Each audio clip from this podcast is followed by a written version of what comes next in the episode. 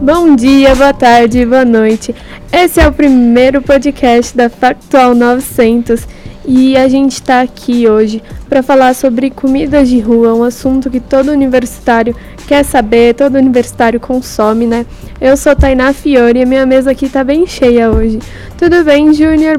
Olá, tudo bem? Eu sou o Júnior e eu vim com dor de garganta gravar meu primeiro podcast. É isso aí, né, gente?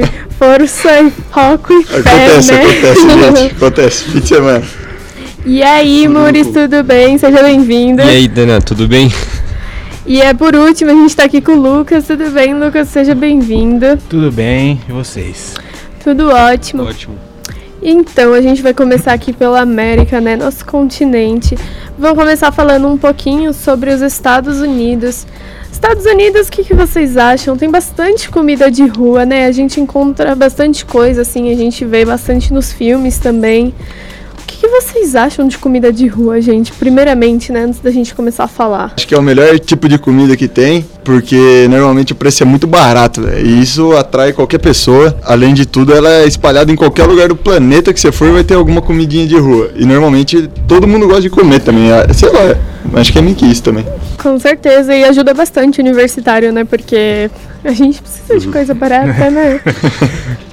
E vocês sabiam que nos Estados Unidos eles vendem sorvete em- nesses lugares de comida de rua? De sorvete, por exemplo. Sim. Sorvete, bolinhas, assim, de sorvete. em São Francisco tem um lugar que eles dizem que é o melhor sorvete de rua do mundo, assim.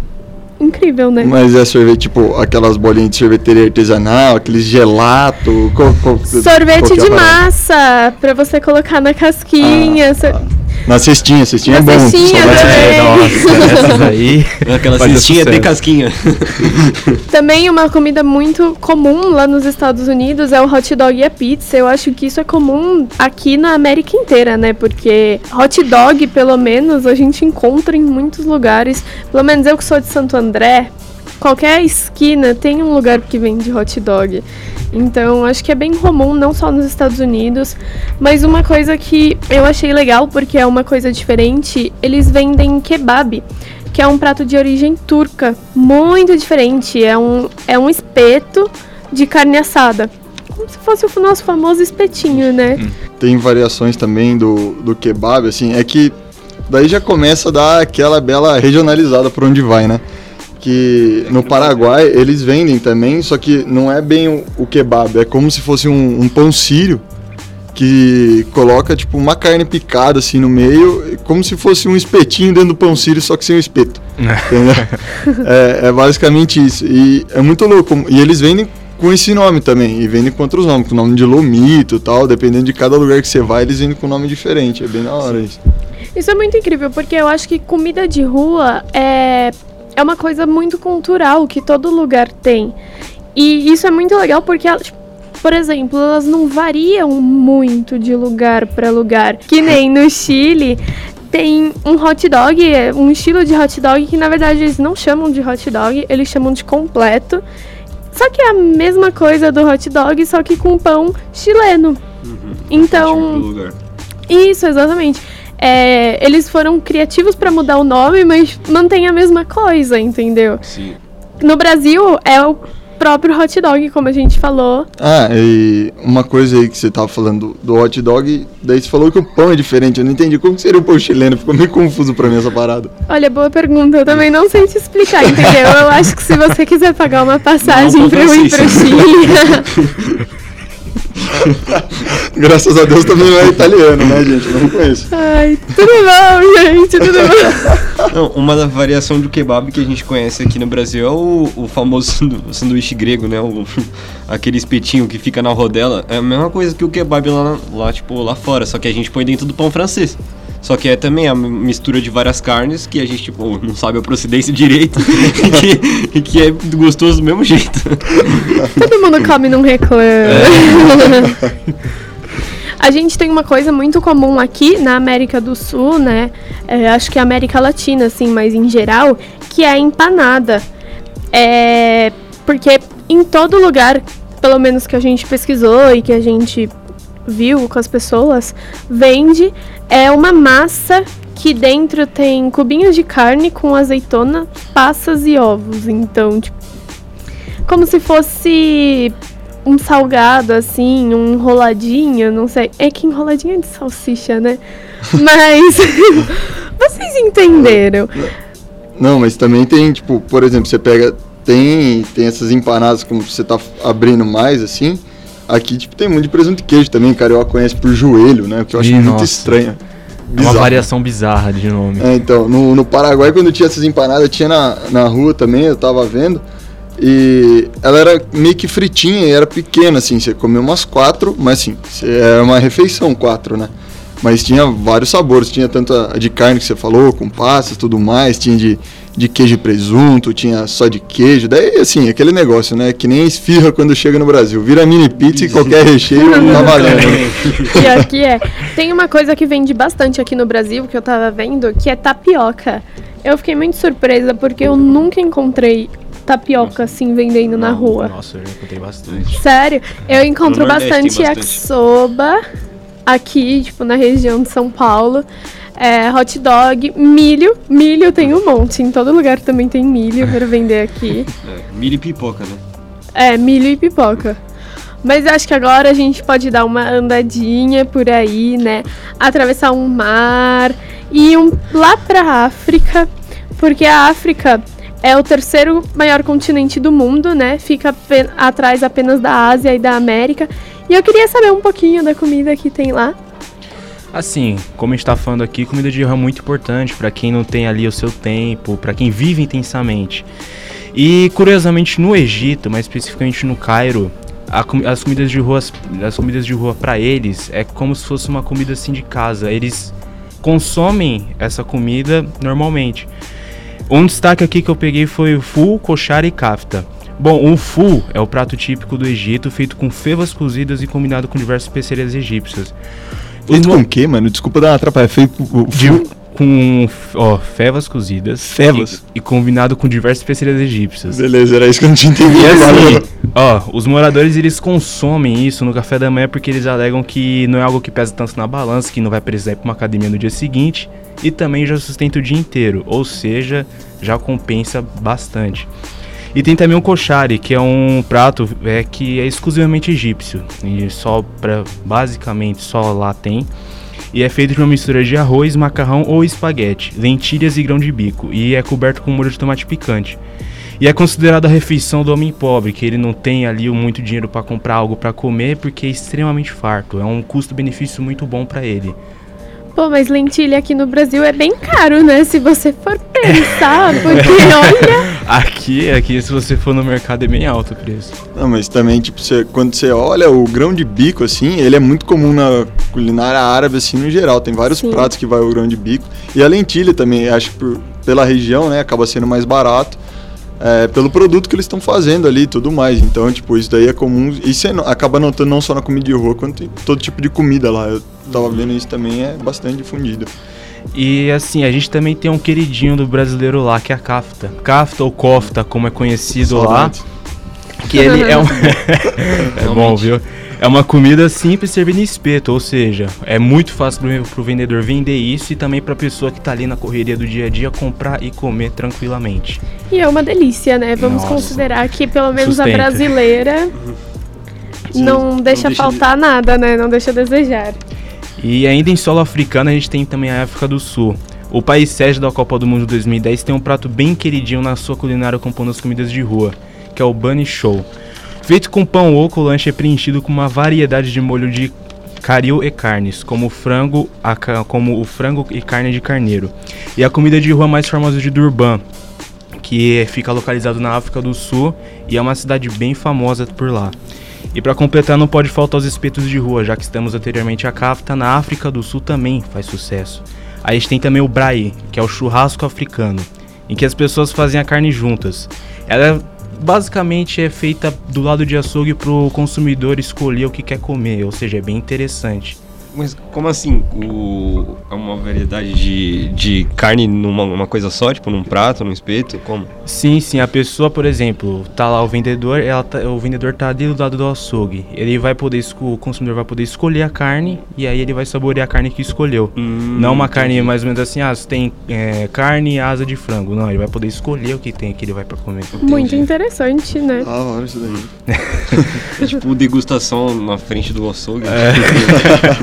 E é bom porque, querendo ou não, você também é, lança né, o, seu, o seu açougue. Por exemplo, as pessoas Sim. vão no seu açougue, vão consumir a carne, se elas gostarem, elas falam, opa, posso levar essa carne pra casa porque experimentei e já gostei.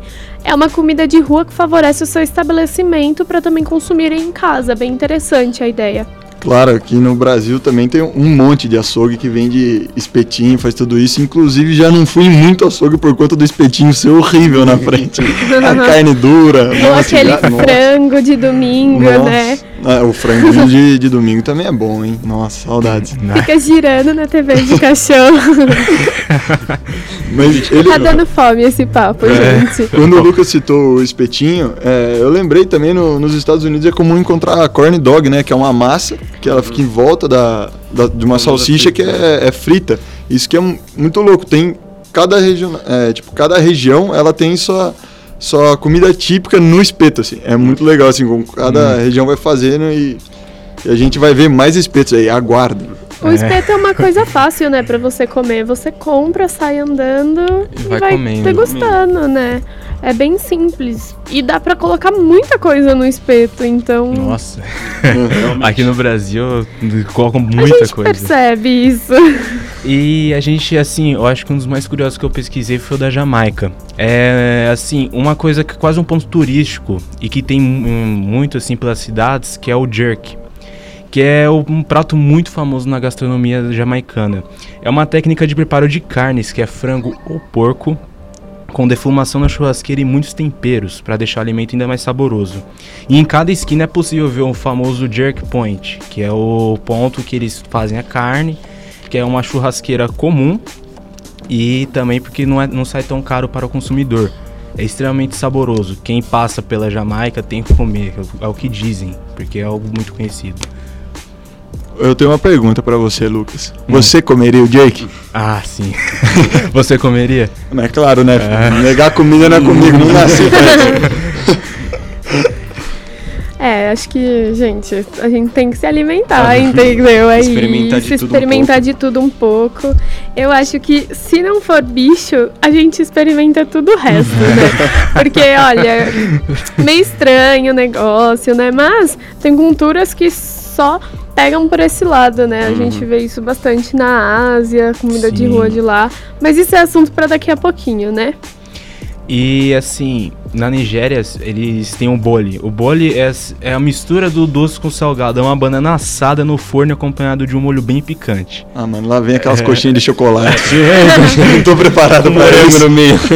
Assim, é considerado aperitivo saboroso e é muito fácil de ser encontrado nas ruas do país. E ele é servido em palitos ou servidos com peixe, ou seja, mistura tudo. Com Vira uma banana peixe, assada, um molho, peixe. pica- um molho picante e um peixe. Nossa, bem. Você vê como o costume do país ver, é, né? né? Apesar que tem gente que a gente vê comendo batata frita com sorvete aqui no Brasil, então banana com peixe acho Nossa, que banana, batata frita com sorvete. A gente não pode reclamar muito também, porque no norte do país é muito comum açaí com peixe, que pra mim também é uma heresia gigantesca. É. Não, mistura consigo. Olha, não consigo fazer essas coisas, gente. Admiro muito quem consegue. Parabéns, tá? Essa fama do salgadoce tá tomando o planeta Terra, a gente não tá atento a isso. Abram os olhos. Eu não consigo comer nem pizza doce direito. Quem dirá essas coisas assim diferentes, como banana com peixe? Não tem nada a ver o gosto. Mas com- é cultura é cultura, né? A gente não critica. Mas saber é bom e a gente tá criticando aqui. É, Não provei ainda, né? Não, Então, posso, não é meu lugar de fala. Mas agora a gente vai subir um pouquinho e vamos lá pro velho continente europeu, que a gente sabe que é conhecido bastante pela riqueza, né, da comida. A gente conhece muitas coisas, comida do continente europeu. Fala um pouquinho pra gente. Sim.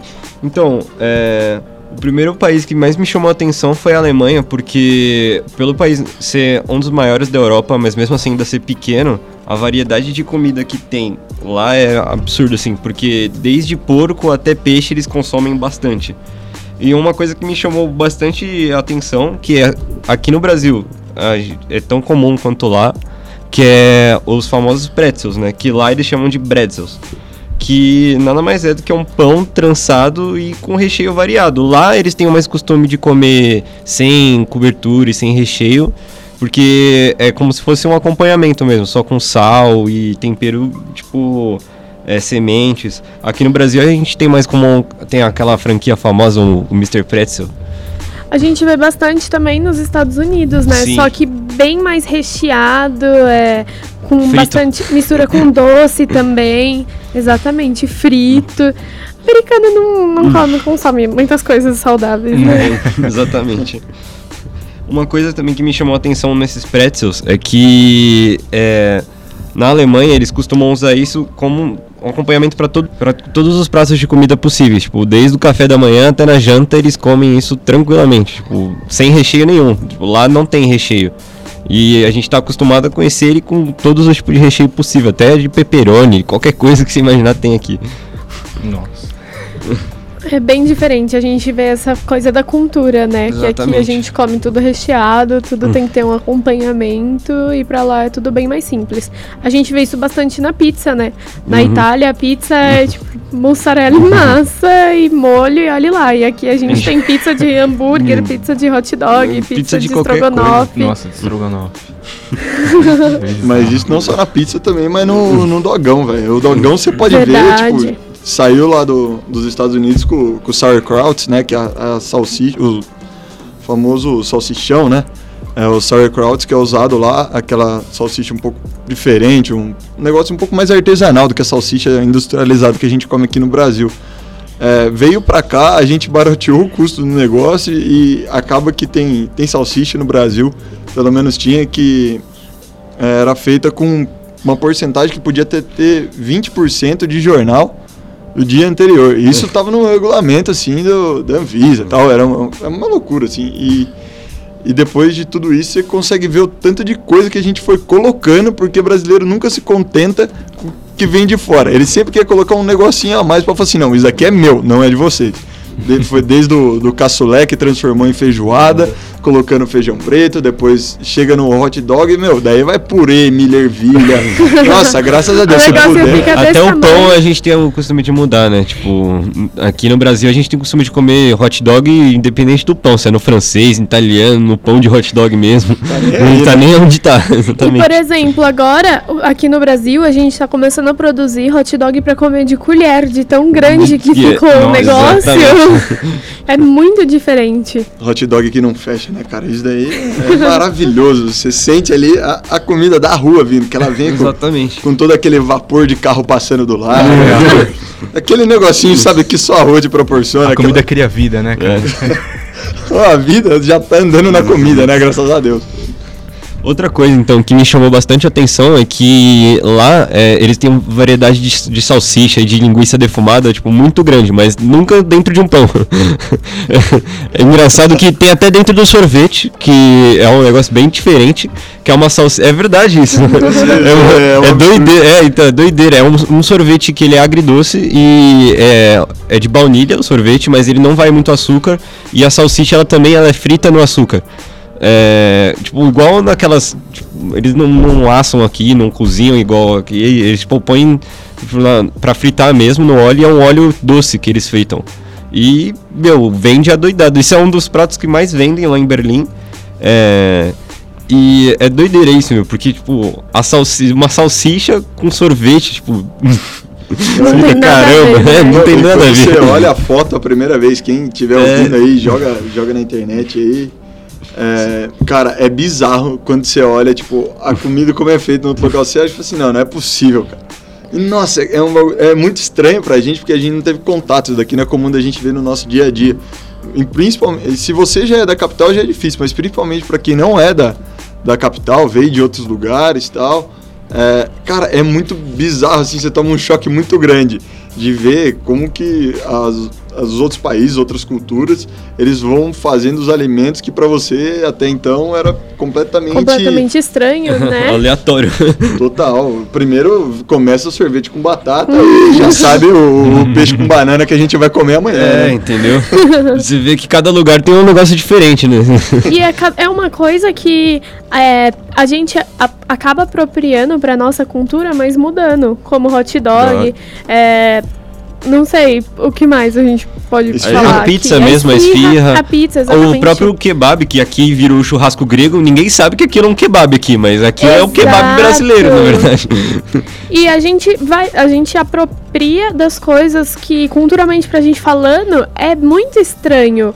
Que nem banana com peixe é muito estranho, mas uhum. pode ser que em algum lugar aqui do Brasil, da nossa América Latina, tenha alguém que tenha adaptado isso e que coma alguma hum, fruta com alguma coisa que a gente produz aqui Sim, dentro. No Nordeste é muito comum é, eles comerem abacaxi, manga, banana, em quase todos os pratos assim do dia a dia. Sim. Tirando que lá eles têm um costume bastante de, de é, cozinhar com a própria fruta, com a própria fruta, fazer o feijão já com a banana dentro. É, coisas assim, tipo farofa, quase toda farofa vai banana, vai maçã. Mas farofinha com banana é uma delícia. É verdade, temos que concordar. Isso daí é Nossa, complicado. Realmente. Outra coisa que me chama bastante atenção é que lá eles têm um negócio que. É, a salsicha deles chama Bratwurst, que são, é uma salsicha branca feita por uma mistura de carnes que geralmente não são muito comidas aqui. Não, não só aqui, em todos os lugares, né? Que a gente sabe que a salsicha ela é feita de restos e misturas de, de animal. Essa, especificamente, ela, são, ela é feita com joelho de porco. E é muito comum lá porque eles misturam bastante. Tipo, eles fazem uma mistura, deixam é, de molho por dias e dias. E tipo, até a carne grudar na gordura e eles fritarem, eles fritam a própria gordura da, da carne até fazer uma salsicha. É doideira, meu. E, tipo, vende adoidado esse negócio. É, eu vi que é muito barato e a salsicha é gigantesca. E não, não, é por nada, apesar de ser um negócio joelho, que não é um, um atrativo muito grande, mas se o negócio tá falando em alemão, você não vai saber que é joelho, né? Tem essa também, né? O cara vai parecer que tá te xingando, aí você vai falar, bom, deve ser bom. você escolhe por não entender o vocabulário da pessoa. Sim, né? sim. E... Mas é o mais comum lá, é na, na Alemanha, eles têm muita carne de porco, cara. É muita. É bizarra. A variedade de, de. Eles praticamente tudo eles compressam e transformam em, ou em salsicha ou em, em carne compressada como hambúrguer, essas coisas. Eles fazem muito disso. A gente vê isso bastante aqui em Blumenau. Sim, a cultura sim. do sul é muito parecida. É, é pegadíssima com, com a de lá. Exato. As comidas típicas, como essas salsichas, os bratwurst, muitas coisas lá em Blumenau é igualzinho da Alemanha. Sim, tem em Blumenau, Pomerode, tem até restaurantes com que vendem só sim. comida alemã. Então... De alemães, inclusive, né? Sim, exatamente, é bem legal. É, tem um negócio que me chamou bastante atenção, que lá em Hamburgo, é, no litoral da, da Alemanha, eles têm um, um, um lanche muito famoso que chama Fischbroten, que é um sanduíche feito de ou de salmão ou de um peixe comum que chama arenque, que aqui não é muito conhecido, mas é, é um sanduíche bem estranho, que eles pegam tipo o filé do peixe com espinho, com tudo mesmo, já frita direto, taca salada no pão e já era, come. tipo, não tem tempero, não tem nada. Quando você procura as fotos, às vezes eles põem é, picles, tipo, com costume, normal eles comerem com picles e alguns molhos.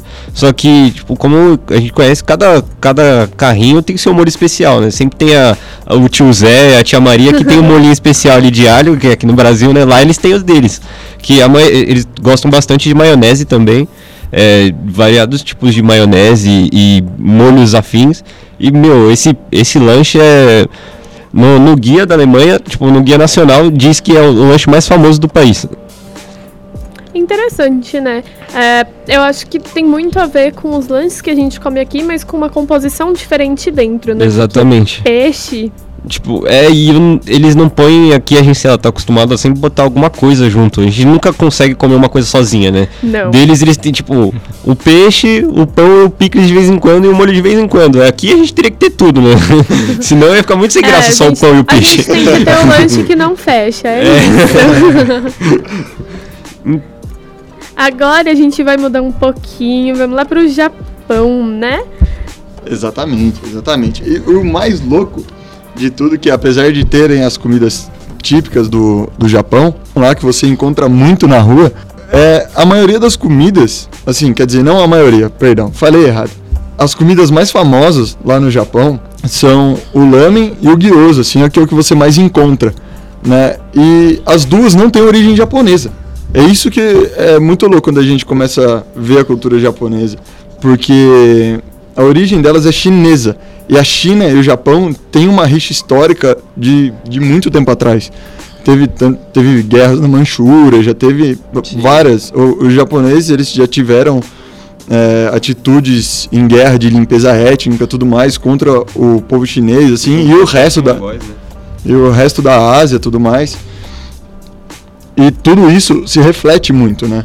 No, no Japão. E quando as coisas têm força na, na, necessidade é que é, a gente vê que é tudo muito mais introduzido na cultura, a gente vê que na dificuldade a gente acaba se aproximando daquele que a gente não gostava anteriormente. Por exemplo, quando você pega a história do, do lamen, né, que é algo que está tomando as ruas de São Paulo aí, como, uhum. como o temaki, as hamburguerias, tá, tá uma loucura isso daí.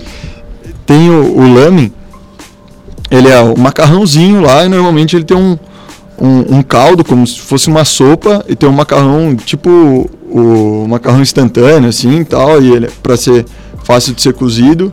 Uma massa que ele é um pouco diferente ela tem uma, uma água diferente para ser feita tudo mais.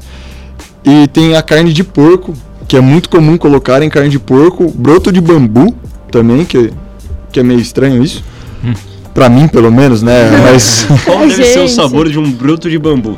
E pra eles é super. pra eles é super comum é, comer esse broto de bambu e qualquer carne assim que esteja à disposição deles.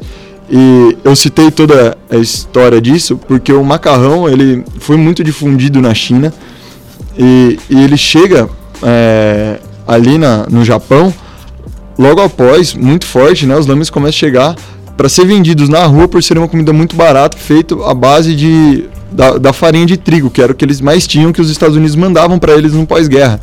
Então ficava um negócio muito barato e a classe trabalhadora, como não tinha muito dinheiro depois da guerra, que é normal o país quebrar economicamente, eles começaram a comer muito isso. E a classe trabalhadora ela abusava assim de comer. E quando eles foram absorvendo mais, colocaram suas características. E daí na China também é muito comum ter o, o lamen por todo lugar. E no Japão acabou ficando muito, muito famoso também. E além disso, no, outra coisa, no Japão é que não tem tanta é, comida de rua como a gente vê aqui, por exemplo. Muito menos como se tem no, no Paraguai, que são, assim, literalmente a pessoa coloca uma chapa na calçada e faz tudo aberto, sem regulamentação, sem nada. Aqui tem um pouco de regulamentação tudo mais.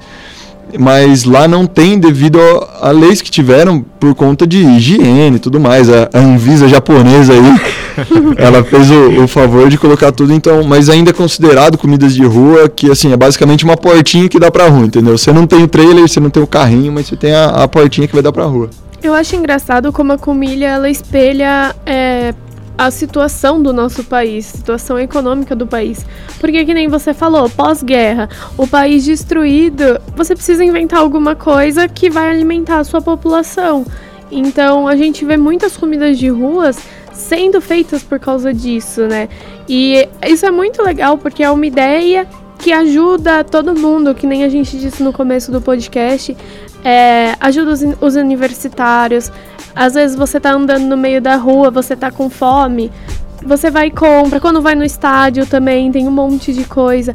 Então, a comida de rua se tornou algo que ajuda a economia do país, assim, porque movimenta dinheiro, movimenta capital.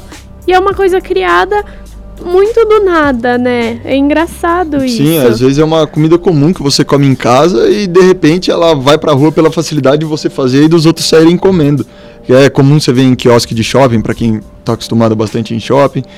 É, é, são as, a comida de rua, quando ela vai pro shopping, é basicamente isso. Ela fica nos quiosques para você pegar ali e sair comendo. Tem pizza que é vendida ali por pedaço, que você sai comendo tudo mais. É, e, e, assim, é, é, comum você ver isso ao, ao, redor do mundo, essas comidas que são muito simples, muito práticas e acessíveis também. Acho que é um diferencial gigantesco da comida de rua. Outra coisa comum no, no Japão também que, que vem é o gyoza.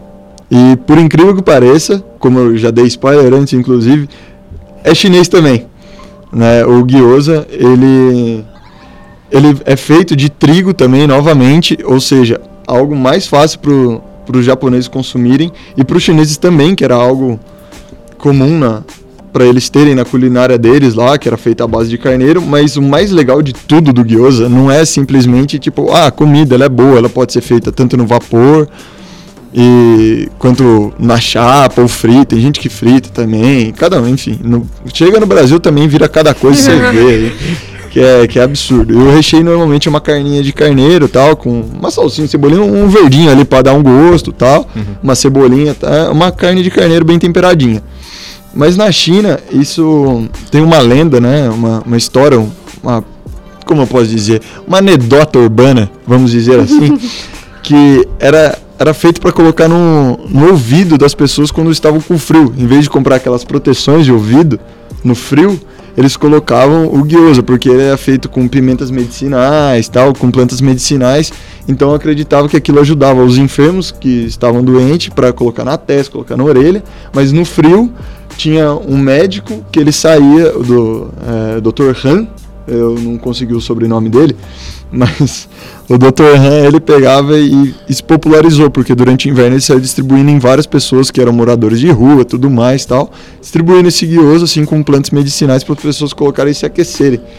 E do mesmo jeito que foi incorporado o lamen no, no Japão, foi incorporado o gyoza pelo trigo e pelas, depois da Segunda Guerra, porque muitos soldados japoneses estavam lutando na Manchúria, naquela época, que sempre foi uma região muito em disputa entre os dois países, né, e hoje fica na China, é, território chinês, e eles saíram de lá e levaram é, essa culinária e difundiram na rua. Primeiro, porque não tinham dinheiro para abrir seu negócio, assim como o Lama, eles também não tinham para abrir um próprio negócio, um estabelecimento e tudo mais, e era muito barato ser feito. Inclusive os próprios japoneses, é, é, chineses que estavam indo para lá, não só os japoneses que estavam voltando da guerra, eles implantavam isso e, isso era uma fonte de renda e, de alimento para todo mundo ali, classe trabalhadora, muitos jovens que estavam é, começando suas vidas, afinal a guerra pelo tempo que durou, muitos jovens começaram a vida muito tarde, começaram Sim. a fazer as coisas muito tarde, ainda mais para o padrão japonês, que normalmente começa a vida um pouco mais cedo é, de responsabilidades, pegar metrô muito novo uhum. tal, tudo mais, que é pessoa com 6, 7 anos de idade pegando metrô, né? Daí, mas é, é da cultura deles. E daí quando eles começaram muito velhos a, a vida deles, isso daí cai como uma luva na, na condição, assim, é sempre um contexto, né? Não é só uma uma, uma situação aqui ou ali que vai acontecer. Todo um contexto em volta e todo mundo abraçar, né? Tem essa de todo mundo abraçar aquela ideia também, né? Eu acho engraçada essa situação do gyoza porque você vê como a medicina evoluiu também, né? Uma comida que cuidava das pessoas, esquentava elas no frio e aí depois virou uma comida de rua, então tem uma história muito interessante, né? Então, carece de fontes, mas o, o mais legal de tudo é que essa história ela, ela chama muita atenção. Então, Sim. então a comida, quando ela tem uma história que te cativa, ela é muito mais legal do que qualquer outra coisa. assim. Agora a gente vai sair um pouquinho né, desse contexto de Japão e China, dessa discussão da Segunda Guerra, né? E vamos entrar nas Filipinas. O que, que traz de diferente, assim, pra gente? Então, é, tem, tem dois pratos que eu achei muito peculiares. Um é super comum e para turistas ele é muito amigável. É muito legal de você chegar lá, comer e tal. Que é um, um ovo de codorna envolto em uma, uma massa de laranja frita. É, é como um, se fosse um corn dog, só que num ovo de codorna. Entendeu? Daí você frita ele assim. É, você põe uma massa em volta do negócio e, e você frita o, o ovo de codorna. Ficou um pouco abstrata a explicação? Não, ficou bom, ficou ah, bom, então, deu pra entender. Então tá bom. Desculpa aí qualquer coisa. Chama Quick, Quick, acho que é o nome disso. É meio complicado de fazer essas pronúncias que a gente não tem tanto contato. Peço perdão aí pro meu filipino não, que não tá em dia. Tô treinando no Duolingo, fiquem tranquilos, gente. É, mas outra comida também que é similar é que em vez de ser o, o ovo de codorna, eles envolvem um ovo de, de pato envolvem nessa massa de laranja e fritam assim e falam que que ele tem muito muita proteína, assim, é um negócio muito saudável e assim, é comum você ver em lugares de rua e é muito atrativo para os turistas porque é uma comida que é diferente, chama atenção e todo mundo quer comer, né? Porque é barato, é ovo, né, gente? Então, Ao mesmo tempo continua sendo ovo, que é uma coisa muito comum aqui, né? No Brasil, a gente encontra em todo lugar. Então, nas Filipinas que é comum comer aquele ovo de pato com um pato dentro dele. Sim, inclusive era o que eu tava falando, que isso daqui é muito receptivo para turista. porque tem um negócio lá que chama balut, que é um ovo de pato cozido, só que tem um embrião parcialmente desenvolvido. Nossa. Evitaremos fosto, fotos, fostos. É, evitaremos aí qualquer tipo de identidade visual para essa comida, porque ela pode ser chocante. Quem quiser procure, acho que é mais envolvente aí, mas na, na postagem do, do site vai ter uma foto do, do outro ovo aí, que é mais tranquilo de, de dar uma olhada. Mas esse, se vocês quiserem ver, chama balute, com temudo. Então, é, é um negócio assim que não, não, não dá para explicar, porque quando você olha, tem, tem, tem um patinho ali, sabe? Você vê que tinha um negocinho ali dentro daquele ovo, não era só, só alguém que ia bater asa, tinha uma sinceridade ali. Tinha uma- gema. Coitado, dá dó, né, gente? Na nossa cultura, se a gente encontra algum ovo assim, é lixo. E você fica, pelo menos eu, fico chorando a semana inteira, gente. Eu matei um pintinho. E, tipo, eles comem isso todo dia, gente. É meio estranho, né? Não, mas daí de comida, comida louca, eu, eu acabei deixando um pouco a China de lado, porque é muito daquilo que todo mundo conhece, né? Só que eu achei uns espetinhos, olha aí, eu falei que ia ter mais espetinho, ah, em outros lugares um- é muito louco, porque tem espetinho de cavalo marinho, acreditem, barato, o que todo mundo já esperava, grilo também normal, mas quando eu vi uma com, com uma lagartixa aberta, eu, eu fiquei um pouco chocado, eu devo admitir pra você. Porque ela, ela não tava uma lagartinha, sabe? Ela tava tipo, sabe o esquilo quando ele plana? que ele abre a suvaqueira aqui, né? Sim. Aqueles skydive da hora. Então, tava uma lagartinha assim no, num palito. O mais impressionante é que era um palito só. E eu não sei como eles abrem a lagartixa, ela fica tipo com a, com a mão do Cristo Redentor, assim, em cima do corcovado. Ele, ele tava, assim, tava, tava assim. tava, tava, Gente, que dó. não, ela tava com os bracinhos abertos assim, é, é muito esquisito, gente. Acho que sem mais descrições da imagem, Desculpa, é que, é que eu precisava compartilhar isso com a mesa. Eu acho que a imagem não é tão chocante quanto você descreveu.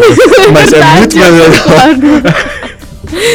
Olha, eu acho que esse é um tipo de comida de rua que eu não provaria, entendeu? Inseto não entra na minha lista, tá bom, de comidas para, para provar, porque olha, é muito estranho, gente. Tem proteína, meu. É, é, realmente, é uma coisa que eles defendem muito, é que a carga de proteína, principalmente nos grilos e, e em barata, é muito alta. Tem mais proteína num espetinho de grilo do que num pedaço de 100, 150 gramas de frango, uma medida mais ou menos assim. E o que é muito absurdo, você parar pra pensar que você vai comer meia dúzia de grilo, vai te trazer mais proteína, né? E é normal eles comerem porçãozinha de grilo, sai vendendo também. Sim, no mercado mesmo, né? É, então é muito comum ter, tipo, em mercado, nas barraquinhas de rua, onde você menos esperar vai ter um grilinho lá à pronta pra você comer. Ah, o grilo pra eles é tipo milho aqui em São Paulo. É tipo isso. Nossa, Olha, eu acho que eu prefiro comer 10 quilos de frango do que comer 6 grilos, tá bom? Acho que todos da mesma concordância com você. é Obrigada unânime. pela opinião, gente. Vai saber, né? O negócio tem uma patinha ali. Ai, Não dá certo, não dá certo. E é isso, gente. Primeiro podcast da Factual 900 fica por aqui. Talvez vocês possam escutar mais, talvez não, né? Fica aí o, o questionamento, Talvez mas com outras pessoas muito melhores que a gente, provavelmente. olha, eu duvido que terá um podcast melhor do que o nosso, entendeu? E eu já tenho certeza. é isso, a gente fica por aqui. Aguardem mais no- novas informações e um beijo, gente.